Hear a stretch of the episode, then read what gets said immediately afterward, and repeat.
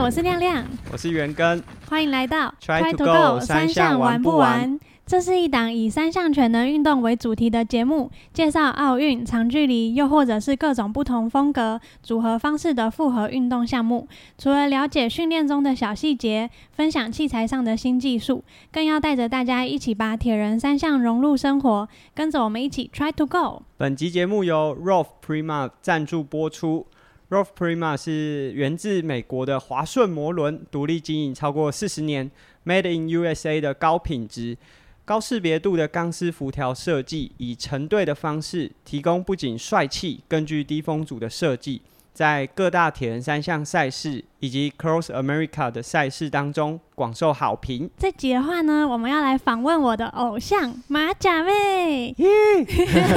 我们先请马甲妹来自我介绍一下。Hello，大家好，我是马甲妹，目前已经是马甲妈喽。谢谢亮亮的跟阿根的邀请，很开心能够来到。我崇拜已久的 Try to Go 三项玩不完的节目，然后马先稍微自我介绍一下，我想应该最近。呃，很很多人有可能有在小葛的节目上听到我的一些相关的介绍，那我在这边再次的说明一下，就我本身的专业是一个药师，然后之前有转职就是科技产业，然后但也自诩为就是业余的三铁选手，然后到现在成为妈妈之后，就是也依然想就是积极的想要努力的回归，所以目前正在努力减重复出的路上，就也希望我们可以尽快在赛场上相见。然后亮亮之前有答应我，就是会跟我一起完成一场比赛，所以我们一起。期待亮亮的第一场铁人三项吧。我觉得我那时候答应太快了。那时候我答应下去之后，想说不对，马甲妹都比二二六，我是要等到几年后才有办法跟你一起比。哎，我们可以报名同一场比赛啊，但是可以报不同的赛制规格。可 以可以，超期待的，就是。因为我会就是那么以马甲妹为偶像，是因为我一开始在踏入就是铁人这个圈子的时候，我第一个就是看到马甲妹的贴文在 IG 上滑到，就会觉得哇，这女生真的又强又正。然后多久之前呢？嗯，大概两年前，就是开始在摄取一些就是那个看一些大家的照片的时候，马甲妹还有在积极发文的时候，对对对对对。然后我还在书店就是逛到那个你拍的那个封面，当自己的按摩师。对对对，我想说这个又是马甲妹。然后在我第一场就是去比那个铁人接力的那场比赛啊，普优嘛就是完全在赛场上听到你的名字，就是普优马哦，是是我比最后一场二一年的四月。哦，就是我生产前、我怀孕前的那一场二二六。对对对，然后就是因为我那时候是坐在岸边嘛，然后我就听到第一，你那时候好像是第一个上水的上岸的女生。哎，这我不确定哦，这不要乱讲。这我不确定，我不确定，我游没有游很快，我就是很游的很中规中矩的成绩。然后我就我就听到主持人就喊说徐慧安，然后想说天哪，是马甲妹本人呢。然后我就跟我朋友说。我跟朋友说：“这马甲妹，是看她本人。”然后我就看着你从游泳转换，然后骑脚踏车出去，应该看起来蛮辛苦的吧？没有，看起来超帅的。那时候还在路边帮你加油。哦，有你有传影片给我。对对对，后来我们在 IG 上相认，然后我才知道哦，原来之前有一个粉丝就是狂粉，还传了那个我上岸的影片给我。原来这人就是亮亮，九七一啊，对九七一啊。我帮他录影，然后传给他。对对对对，然后说你真的好厉害。没有没有，谢谢亮亮的支持，妈妈觉得感动。所以想要访问一下马甲妹，说你这铁人三项之路是怎么开始的？就是你是怎么爱上这个铁人三项这个运动？嗯，怎么开始的？就一如我在很多地方都说过，就是你要先交到坏朋友，你就可能会就会被推坑。就像亮亮，好像也就最近也交到坏朋友，带你去骑骑灯，就是骑山路之类的。就是你先交到坏朋友，你就会不小心踏入这个领域。那我一开始其实就是刚毕业的时候，先开始跑马拉松，然后就先认识了一群马拉松的朋友。所以那时候我对运动世界的了解就是只有跑步，然后觉得铁人三项那什么鬼啊？怎么可能能够？就是还有三还有骑完车一百八十公里，还要再跑一个全马，那变态才能做。的吧，然后就后来莫名其妙有一天，就是刚好有朋友就是邀请我去参加他们的梅花湖的铁人三项，我想说哦好啊，我会游泳，不如就来用这一场作为我的初铁，然后就五一五吗？对，五一五就是莫名其妙就这样开始了我的第一场铁人三项。所以你第一场比完你是很开心的？对，很开心哎，就是前所未有的开心，是一种很雀跃的感觉。然后因为那时候赛道也比较短，所以那个成绩就是你看了也觉得很兴奋，就会觉得哎我。单纯跑步跑步好像没有什么潜力，但我比铁人三项好像有点市场哎，就好像觉得好蛮有机会可以好好努力的。嗯，所以在就是比第一场铁人三项比赛之前，就已经是做了万全的准备才去比赛，还是其实就是半推半就就就去比了。应该是半推半就，然后连轮组也都是朋友借的。就是我有买一台两万多的入门的公路车，可能你也知道那种轮组就很普通，所以那时候我有朋友借了我一个很好的轮组，所以可能因为这样让我骑的非常的快乐。然后游泳的话，就是只是有基本的游泳观念，也没有什么技能。然后跑步没有练很多，就是真的大概一两个月就去比赛了。可所以算是一个初学者蛮容易犯的错。嗯，对，了解。所以第一场铁人三项大概是在几年的时候？二零一五年，二零一五年，那所以你整个经历，因为我知道马甲妹后来都是比二二六，然后 还比了五场。啊，对对对对对，真的是寥若指掌的亮亮。所以是从二零一五年第一场就是标铁，对，之后就是。总共经历了几场铁人三项的比赛？总共几场？这我要要算一下，我没有特别做这个功课。然后，但是就是二零一五、二零一六、二零一七，几乎每年都会有三四场比赛吧。就一开始就以比较多五一五为主，然后后来就有加入一三。然后到二零一六年的时候，那一年因为刚好就是二十六岁，然后那就来一场二二六。所以我的第一场二二六是从二零一六年开始的，之后就维持每年一场，直到二零一九年。超厉害，对，没有，只要你开始就可以很厉害。然后像我知道还有一场是你是夺冠的，就是哪一场？我自己二零二零年的 Iron Girl 哦，那一场是幸运捡到的，真的是非常非常人生最幸运的时刻啦，就是 Iron Girl。嗯嗯，那场是五一五吗？对，是五一五，就是我从来没有想过的。有可能会获胜的距离，然后我印象很深刻的是前导车跟在我前面的时候，我觉得非常的 embarrass，就是我觉得非常的糗，就是我觉得他一定没有看过跑这么慢的冠军，是吗？因为那一场刚好没有没有职业选手来啦，哦，就是对对对，那些很厉害的女生，就是佳佳啊，或者是佳琪，他们就都没有这种很很很厉害的职业选手来，然后真的对我来说应该算是捡到的冠军，就我觉得人生中有这样的体验很幸运，就是。带第一次带上花圈，嗯，真的超酷的。对，那就是因为刚刚介绍的时候也有说你是属于就是业余的铁人三项选手，就是自诩啦，自诩 自诩的选手，但其实已经是很厉害、超强的。就是我想请问一下，就是因为像其实很多人都是业余训练，就是包含我，所以就是像上班时期的时候是如何挤出这个时间去训练的？就是我一开始，呃，先从铁人三项之前，一定就是我们我刚刚有说，我先先从马拉松开始嘛。嗯。然后那时候跑马拉松的时候，其实也会有去健身房习惯。然后那时候我是在。呃，北部的医学中心工作，所以非常非常疲累。嗯，可那时候我告诉自己的是，我千万不能就是下班就坐在沙发，就一到家，因为你上班已经劳动一整天，其实你都很辛苦。然后，可是到家之后，如果你坐在沙发上吃个饭，就你的一天就结束了。所以那时候我告诉自己，就是我一下班，我就直接到家，我不要坐，就是我绝对不能坐在沙发上，我就是换上跑鞋直接出门。然后你就可以去运动了。我从至少从三十分钟开始，然后就每天累积一点运动习惯。所以都是用下班的时间。对，下班后的时间。然后到后来比较疯狂的时候，那时候刚跑马也很就是很长，大家早凌晨可能那时候也二十几岁，体力比较好，就很长凌晨四点就跟朋友出去跑，就是北部有名的像桃园桃园那边很有名的像枫树坑啊，或是大东山这种路线，就很长四五点就跟跑团的朋友约出去跑步，然后或者是下班后的时间去跑个呃。我们那边林口那边的什么平路半马，就是这种很多疯狂的一些。那个时候的朋友，就是跑团的朋友，是呃跟自己年纪相近吗？还是说是同事？还是说就完全只是呃？开始跑步之后才认识的，完全是开始跑步之后才认识的。同事基本上没有人在跟你一起运动，因为同事都会说，因为我们的工作性质是药师，就医学中心的药师，大家应该都知道是体力活，所以下班后几乎所有的人都待在，就是可能就是看剧啊，对，想想要回家休息，愿意跟你出去运动的真的比较少，但还是有，就是还是有，还是有，所以慢慢有感染到身边一些人一起参与运动。希望有，应该是至少好像有慢慢大家有开始哎，觉得对跑步比较有。兴趣，对，当时在跑团，就是可能这算是呃工作以外的一些呃互动的伙伴，这样子的，就是过程当中，你自己觉得有没有比较有趣的经验？因为我们自己可能学生时期会有一些朋友，诶，可以一起打球啊，或者是怎么样，很容易就在这个过程当中互相熟识，然后在生活当中，诶，有一个共同的兴趣。可是上班很难，上班就是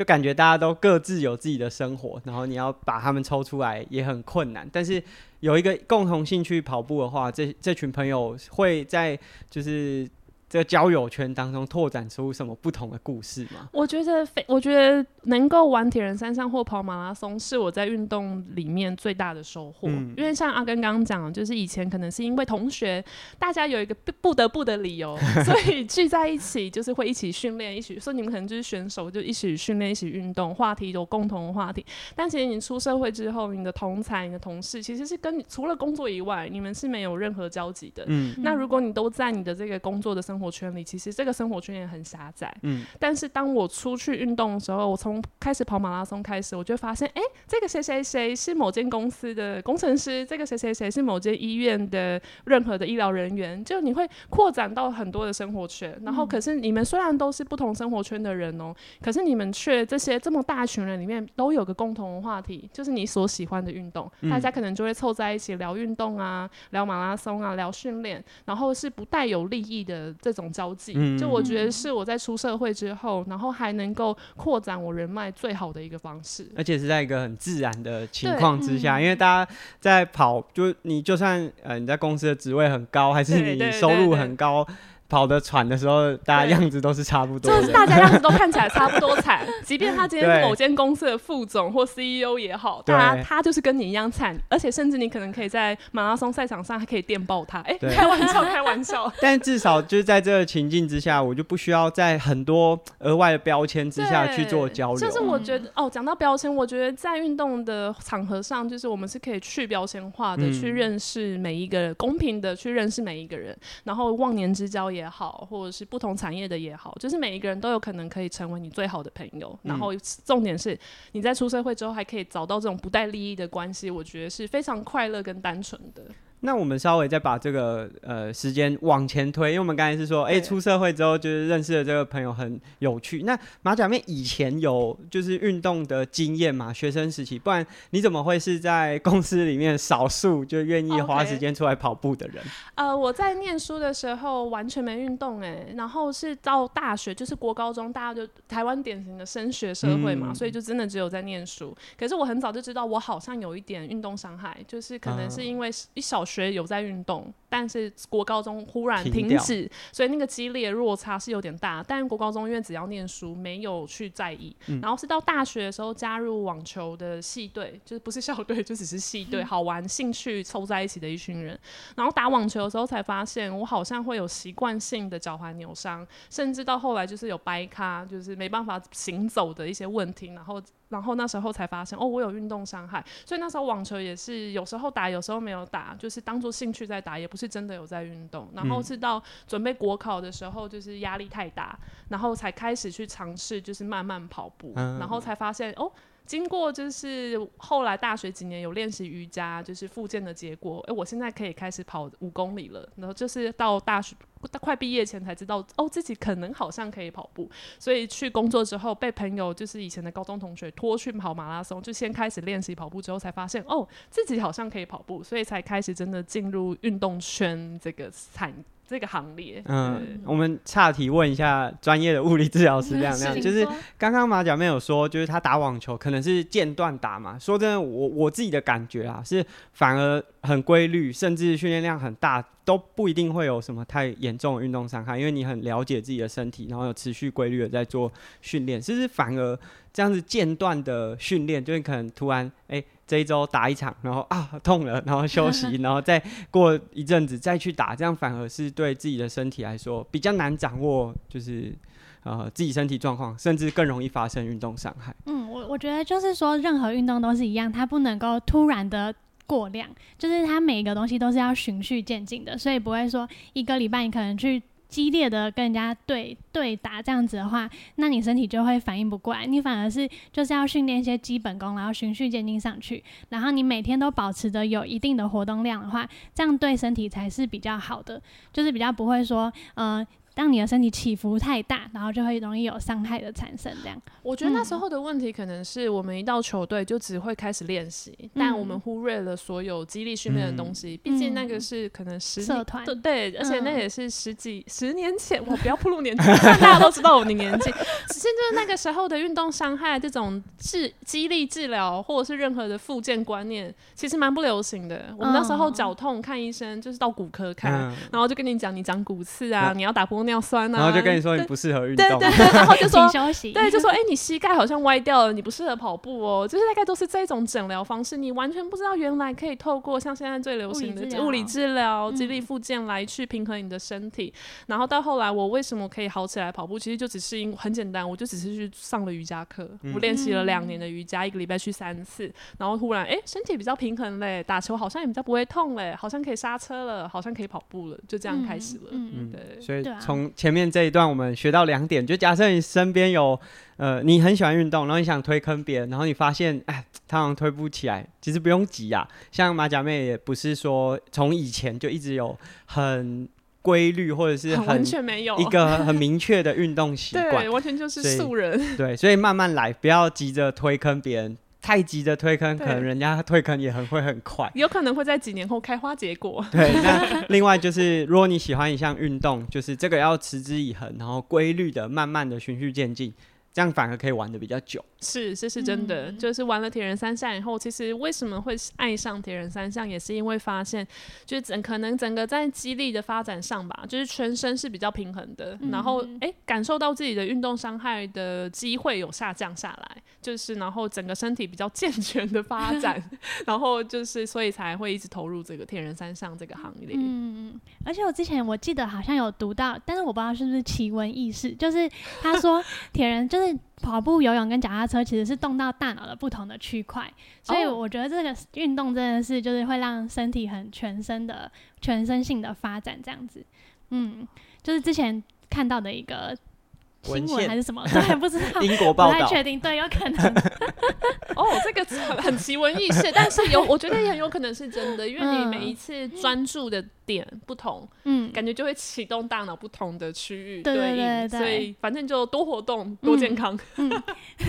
那想请问马甲，就是在训练上有没有遇过什么最困难的时刻，或者是很厌世啊，都不想训练了？我我们先不要讲，就是当妈妈的那个阶段好，因为这是完全截然不同的挑战。假设是在就是还没有小朋友之前。什么时刻就是以训练来说是最困难？我觉得有两个点是我在过去训练这几年我觉得最痛苦的时刻。第一个点就是游泳在调整姿势的时候，就这个是一个比较 begin 就比较初学者的阶段。就那时候所有的人都会很热情的给你各种游泳上的建议。你只要一到泳池团练，因为一开始怎么入坑，一定都是透过团练嘛，透过群体的力量让你加入这项运动，所以身边就自然会有很多很热情的大哥哥大。姐姐，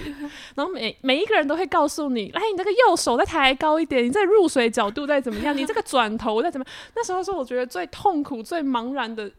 游泳的时刻。然后我就觉得，为什么游泳这么难？我明明水性不差，但为什么我游这么慢？所以后来我克服这个点的方法，就是我直接找教练，我直接去一对一的私教，然后还有上救生班去克服，就是我不要再听其他人的。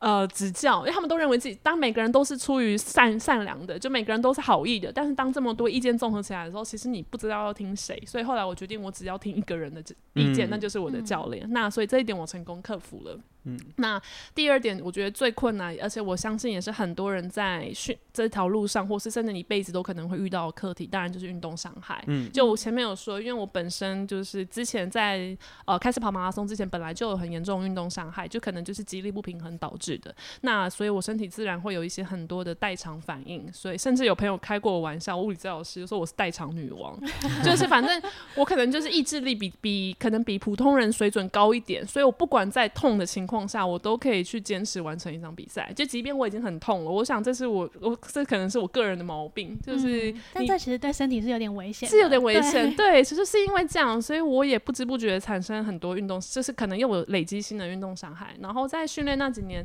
就是当你想要哎可觉得自己可以更好的时候，我很常已经觉得练到一个哎好像可以进步了，结果运动伤害的旧伤又发生了。哦，好难过。对，嗯然后你可能要停下来，你整个 cycle 的训练，或是你要停下来面对，去找你为什么受伤的原因。嗯然后其实后来能够慢慢有，要么就是去做治疗，可能做正坡啊，就是做一些激烈训练。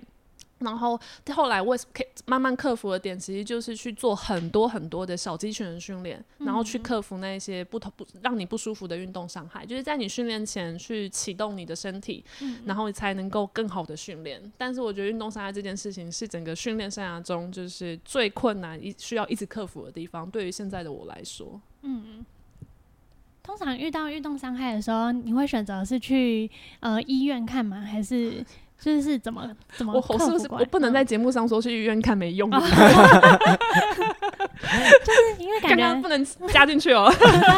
因为感觉心理上跟身体上它都需要一段我觉得我有两这个故事对我来说，我有两段历程。嗯。第一段是心理上的，嗯。就是因为以前是习惯性的扭伤，所以我甚至到后来，我可能脚踝没有痛了，我会感觉它痛。嗯，嗯，我觉得这这个其实很多人应该会知道，就是这是一种心理上的慢性疼痛嗯，而且也是需要治疗的，甚至它可能治疗的方式已经不是止痛药了，可能是嗯其他的神经性的介入治疗，或是心理治疗，maybe。对对对对，就是一嗯开始我要克服的是这个心理上的疼痛，然后到后来我对自己身体有信，因为其实你有一阵子你是很没信心的，你会觉得你自己的身体就是没有力量，嗯不适合运，不适合比赛，甚至其实你根本不适合投入这个行列，嗯。你应该要放弃，你会在那个挣扎中蛮痛苦的。然后到后来，哎，你这个这一点你克服了之后，你如果身体又发生了困难，那我就是会去找我最信任的物理治疗师，嗯然后就请他帮我，一个是先去找医生看了，当然就是先给医生看，先排除你有没有任何结构物理上的问题，有没有真的某个地方坏掉。嗯。如果这些都没有，只是软组织的问题，那就去就是去找你信任的一位训 trainer 训练师也好，请他帮助你去做一个身体上的调整，或是说搭配正确的筋膜的放松，再搭配正确的肌力训练。其实通常有一半的机会都可以克服的啦。嗯对。嗯嗯，了解。那据我所知，就是马甲也有做自己的 podcast，讲自己的心路历程，就是训练上的大小事。就是想请问说，就是那时候是为什么会想开始做 podcast？那时候为什么会想做 podcast？、啊、我觉得就是想要留下一点人生轨迹的记录吧，就是在一个还我毕竟我。就是真的就是想为留下一点什么，然后也希望留下的这一点东西，也可以给身边的人一些好的影响，不论是家人也好、朋友也好，或者是我不认识的人也好，就是让他们知道一位很平凡的女性铁人，就我也没有任何背景，我就单纯喜欢这项运动进来的，就是我也可以，我觉得你们嗯也可以，嗯然后所以就是纯粹的希望留下一些记录，然后而且就是是有很多很有趣的事情可以分享啊，比如说我怎么样在工作的繁忙之余克服训练，我怎么样在很就是很混乱的时辰中又安排出比赛，然后怎么样去克服我每一场的一些困难，我觉得是我觉得很有趣，那希望。听众也会觉得有趣，那就是做了这个节目之后，有收到什么反馈吗？就是听众的回应啊，或者是有什么样的互动？就是我发现我的听众其实女性蛮多的，嗯就是会有会有收到，嗯，像亮亮没有对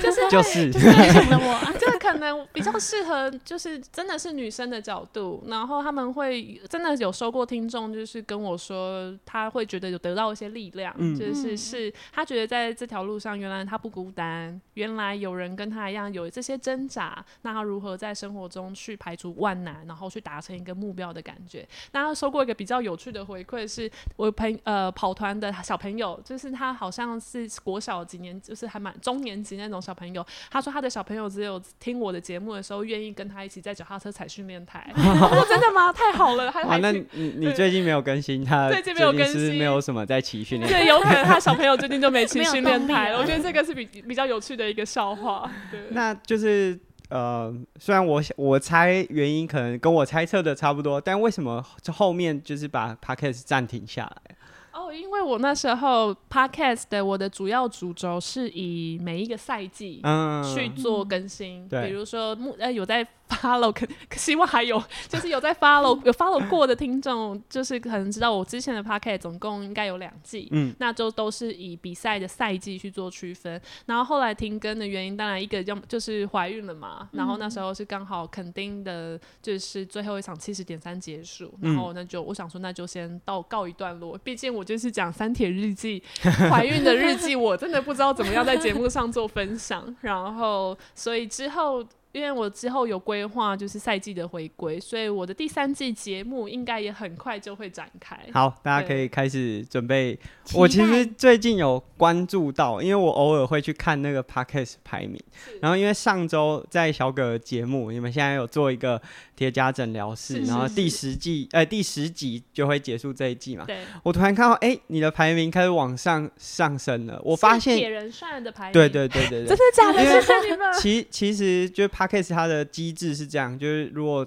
一个节目突然有很多新的听众进去的话，它排名就会上升。实际的演算方式我不确定，但就是大概这样的逻辑。所以代表可能因为在那一集节目有讲说，哦，节目即将重启，所以也吸引很多的听众呢进去节目里面收听。所以我们也期待马甲妹赶快重启她的第三季。哇，我觉得好感动，让我有点动力继续下去。对，因为其实我觉得这个呃，也是我们鼓励亮亮做他自己的节目的原因。少女跑起来，对，就是那时候。我们就是找亮亮来做我们 Try to Go 三项玩不完的时候，原本都只有在主节目，但我们其实觉得亮亮可以把自己分，就是。在准备填的这个过程分享出来，我觉得亮亮的角度出发很还蛮有趣的，因为亮亮是从一个非常初学者的角度进来，可是又可以结合自身的一些专业知识，拿来做训练的分享。对，那时候我们其实一一开始跟他讲，他还一直想不 想不到说我到底有什么好分享。其实 那时候我也是有点就是半强迫自己，我也不知道我到底要分享什么，我就是把麦克风，我就在某个晚上把麦克风架在我的化妆台前面哦，是房间的梳妆台前面。我就开始录音了，我什么稿都没有写，然后什么就是都没有准备，我就直接开始噼里啪啦讲一连串。然后我的节目风格就是秉持着不剪接、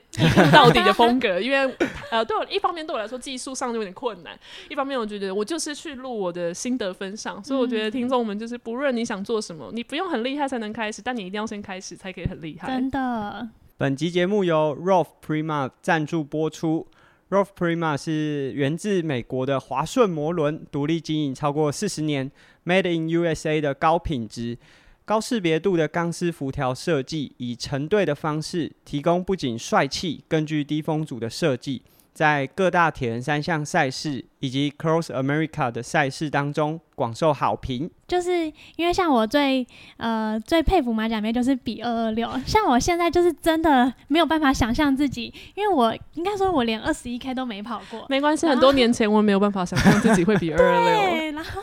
所以我就真的超级好奇，就是你为什么会这么深爱二二六？我之前是有看过你的一个文章，我记得你有写到说你觉得二二六是比心，就你觉得是一个自我修炼的过程，整场比赛中。我觉得亮亮实在太了解我了，我已经快要反累。了，不会代表我写的文章文字真的有人在看。对你就是有影响到年轻的女性，就是我 小少女，年轻的少女，对 年轻的少女。对啊，所以真的就是很想要多了解一点，说为什么会这么深爱，就是这样子的距离。亮亮刚提到一点，就是我以前在文章中提过的，就是我觉得二二六 B 的。不只是身体，更主主要的是你的 mindset，就是比的是心智。因为其实体能大家都有，就是你只要有符合基本体能训练，其实应该都有机会完赛。那甚至是一群人，也许他接受相同的训练，但最后比赛成绩终究会有高低。那到底决定关键是什么？我觉得决定的关键是在你的心智的力量。嗯，就是你的心理到底可以承受多大的痛苦去完成这场比赛？就是你可能有相同的体能。但是你心越强大的人，他是有机会能够获得越好成绩的，或是越接近自己的目标的。那至于到底我为什么这么喜欢？因为我觉得就是很快乐嘛，就是我觉得这种快乐的点在不是平常的训练当然是很痛苦的，嗯但就是快乐的点来自于你，当你比完比赛那一天，比赛的当下，你可以就是全然的投入自我，嗯就是你比赛那一天，就是你的日子，嗯。没有任何人可以干扰你，嗯。你那一天就是全力的发挥，做你自己，享受在一个修行当中。嗯。所以我觉得二二六这个距离很神奇，给我的感受是它比较像是一场修行，嗯。就它不太像是对我来说，它不太像是我为了这个比赛我要获得什么结果，或是我真的大家都知道 Kona，我们都很想去，当然、也会很想为了这个目标努力。但对我来说，有没有获得这些资格，或有没有获得这些成绩，都是其次。嗯我享受的是我比赛当天的所带给你的那一种快乐，就是很安静，你就是沉溺在比赛当中。然后，可是你的日常生活，因为有这一个小小的目标，你的日常生活有个动力可以去嗯维持你每一天的生活习惯，嗯甚至你在维持这个训练的过程当中，你会因为你的这个动机来源影响你身边的人。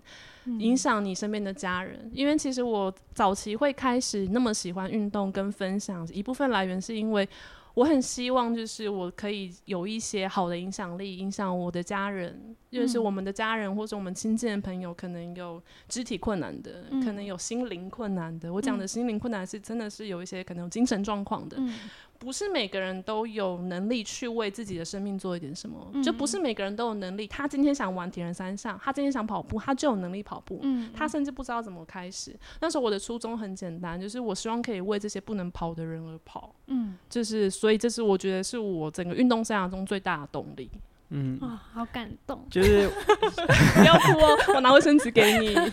其实这个呃，如果这一两年才加入铁人赛事的话，因为马甲妹这一两年算是暂时先中，对，停机没有参加比赛，所以大家可能不知道。但以前我们只要看到哦，这比比赛，例如说是像普悠玛，他同时有很多距离，然后我们看哦马甲没有报名，那他一定是报二六，他不会 不会报其他的距离，这就是他在我们就是呃印象当中有多么喜欢二二六 这个个距离，这这是是真的吗？我不知道，原来你们会这样想欸。就我们只要有看到你有参赛，那一定是参加二 二六，没有没有别的距离了。no doubt，OK，对对对对。那刚刚呃马甲妹有讲说，就是二二六这个比赛，虽然我没有比过，但是我可以想象的出来说，就是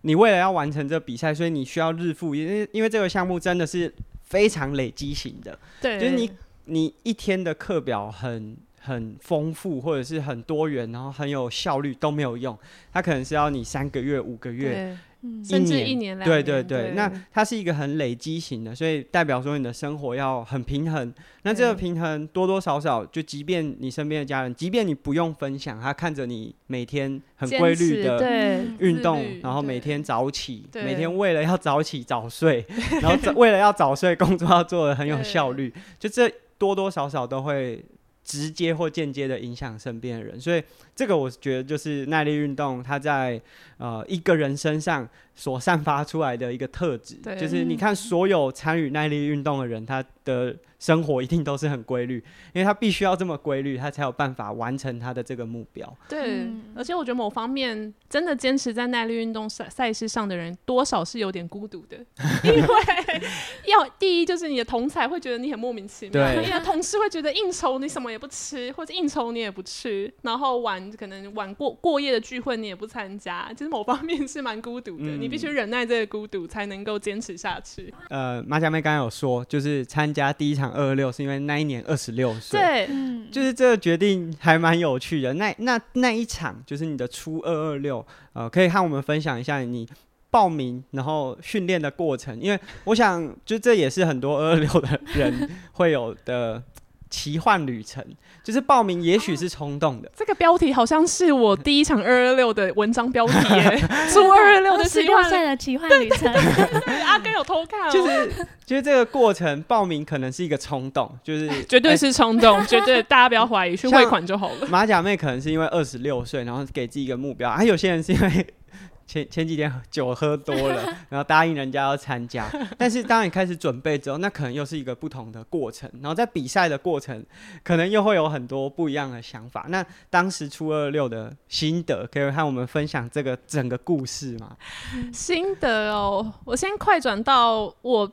骑车下来要跑步的时候，就是出那时候的心得就是。哇，fuck！我就是可以弃赛了吗？就是为什么我在这里？然后我甚至非常就是厚脸皮的跟对面的一个跑步的选手男生，他后来还成为我的朋友。我还跟他说：“先生，请问你可以把你的冰块给我吗？” 就是我那时候真的吓到了，就是怎么会有人骑完车？然后要跑一个马拉松，对，重点是二六六玩，就是车子骑完的时间，通常是落在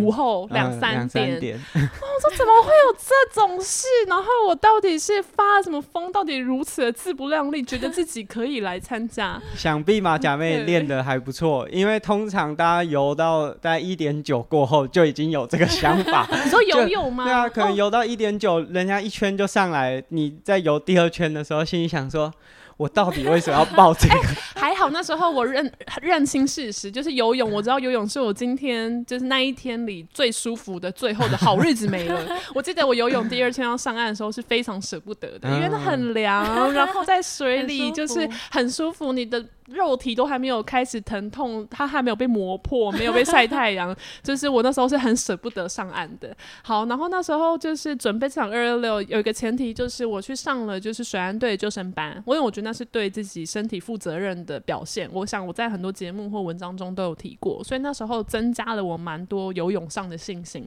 就至少我要平安的游完，至少发生事情的时候，我不用期待我可以救别人，但是我至少可以救自己。所以那时候大概。是初二六的，就大概是先以游泳为重点，然后到后来就是真的比的那一天，就是各种的黑人问号，就为什么我在这里？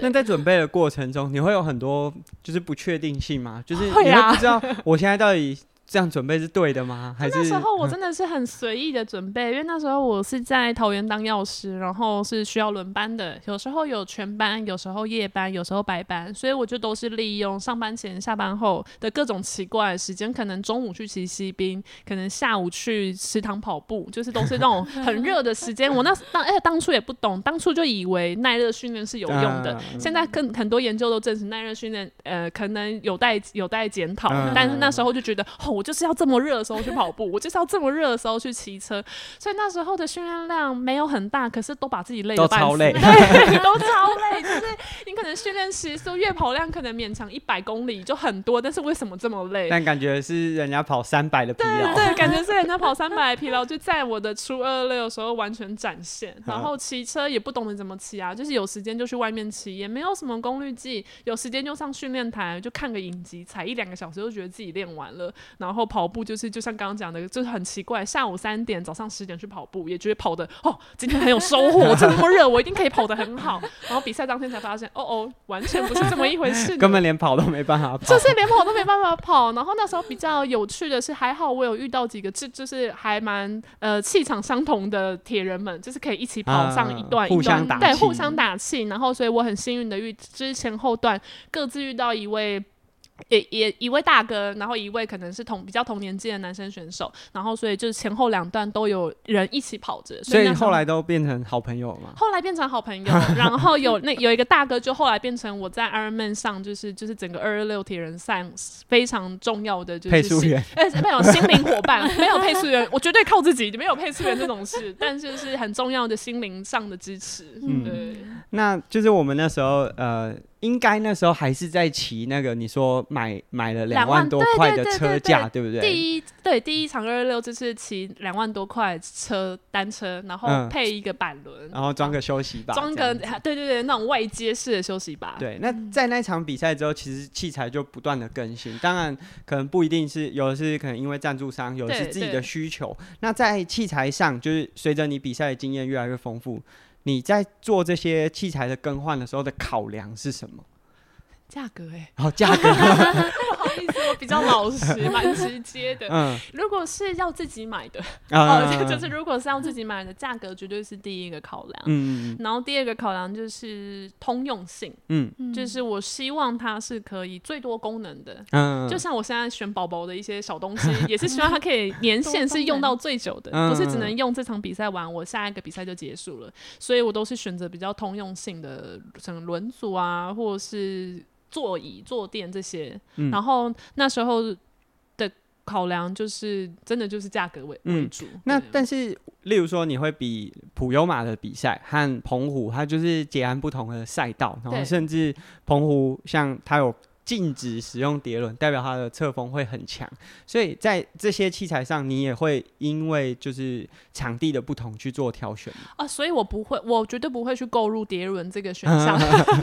因为一个就是它，对，你看它有场地限制，有时候可以用，有时候不能用。那我平常能用的机会是少的，所以我嗯一般来讲，我可能最好最好的选择，我就是选择一个五公分的板轮，嗯，然后我几乎什么场地都用这组轮子，我不论在台东比赛也好，在澎湖比赛也好，我就是用这一组五公分板了，我不会再去做任何的更换。嗯，所以你自己也觉得说，就是其实对，尤其是女生选手，因为男生选手有时候可能他有各种不同的考量，而且 男生又很帅气度吗器材 控，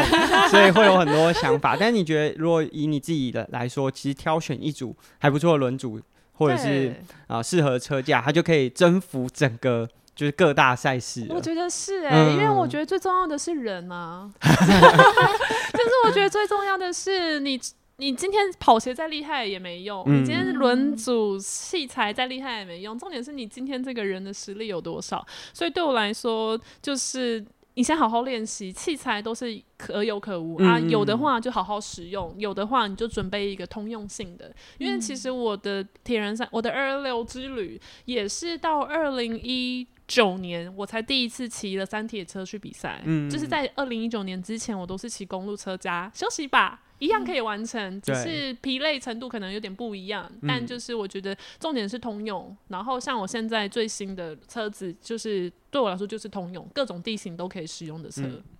好，那这一集我们其实这一次有做上半集和下半集。上半集主要是针对呃马甲妹参与铁人三项这个活动，其实呃从她一开始踏入到比了很多场二二六，好像她的名字就跟二二六赛事是一个代名词一样。那主要是针对她的铁人生活。那在这一集的结尾，我们想问马甲妹说，就是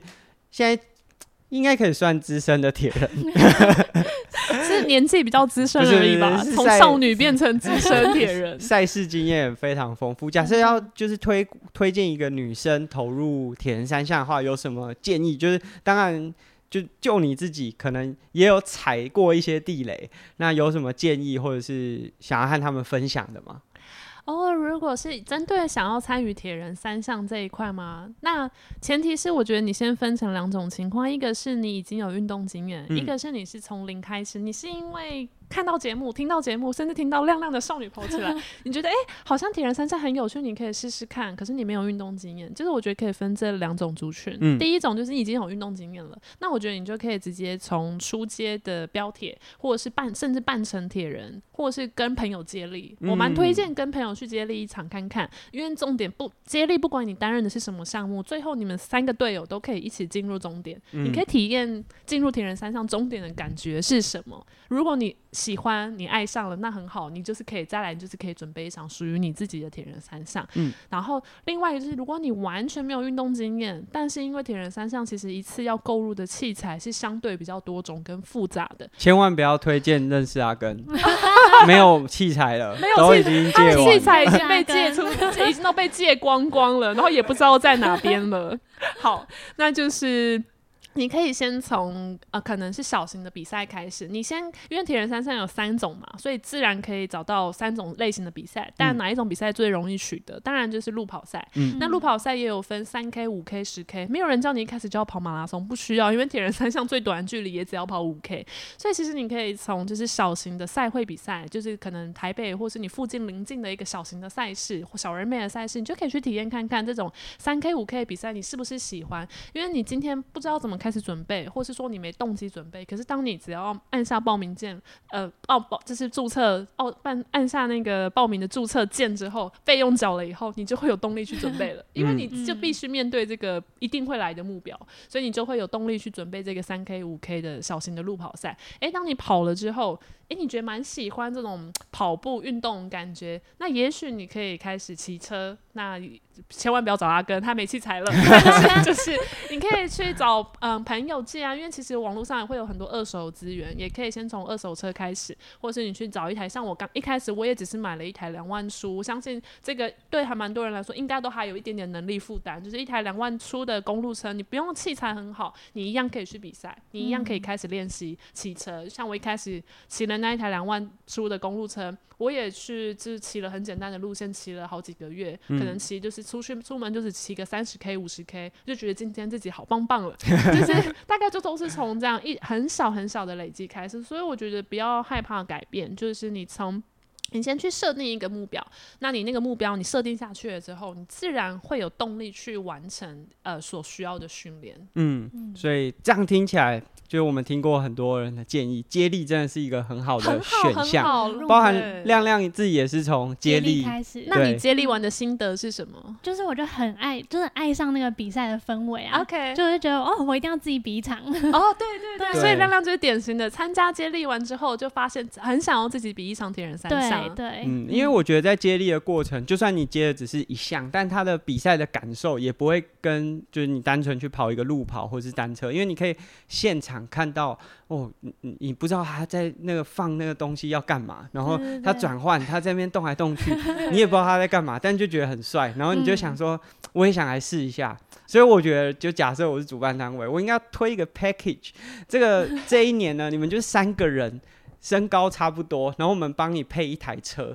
然后你你就只能这今年你就只能接力，然后但是三个人会轮流不同的项目，然后会参加三场比赛。那结束如果你们都很喜欢，那你们另外两个人再去买车。那如果你可以直接把我包给你 package 的车买下来，对对对对对，我觉得好像哦，可以哦。这赛事应该要以以一整年为一个单位，然后你每三个月你就换的概念，对，你就换一个练习的项目嘛，就是。哎，我第一第一季的时候是我来练跑步，下一季我练单车，下一季再练游泳哦，好像可以。以上开放报名阿根铁人学院。就我觉得接力赛还蛮好玩的是，其实它所爆发的肾上腺素应该比个人赛事还要多，就是非常的刺激跟紧张。队友在等，对，因为你会很兴奋，等待你的队友回来。对，而且这个有一个重点，就是你不会那么容易放弃。你知道，你如果今天放弃了，啊，后面那个人的报名费就白交。对对对，你会。觉得你不能对不起你的队友，然后你就会全力冲刺往前迈进。对，这也许是一个不错的想法。那在我们今天访问马甲妹的上半集，分享了她在参与铁人三项之后，我从这个刚开始标铁到现在就是二二六连发，包含她接下来的比赛，是不是也是以二二六为目标？哎，怎么被说中了？该不会我已经把第三季的主轴讲出来了？你把第三季的起承转合都讲完了。哇！就是我，我可以在这边先预告，就我第三季的主题破题，就是会以准备垦丁的七十点三作为地方妈妈的复出赛事。嗯，那我的终点站就是一样是普悠玛的二二六。好，说出来不能反悔了，还没报名完成，但是计划中应该是不会改变了。那大家可以期待一下，然后也订阅一下。马甲妹的 podcast，那这是我们今天的上半集。那下半集呢，我们就会针对马甲妹变成马甲妈的故事了。那我们下集节目见，拜拜，拜拜。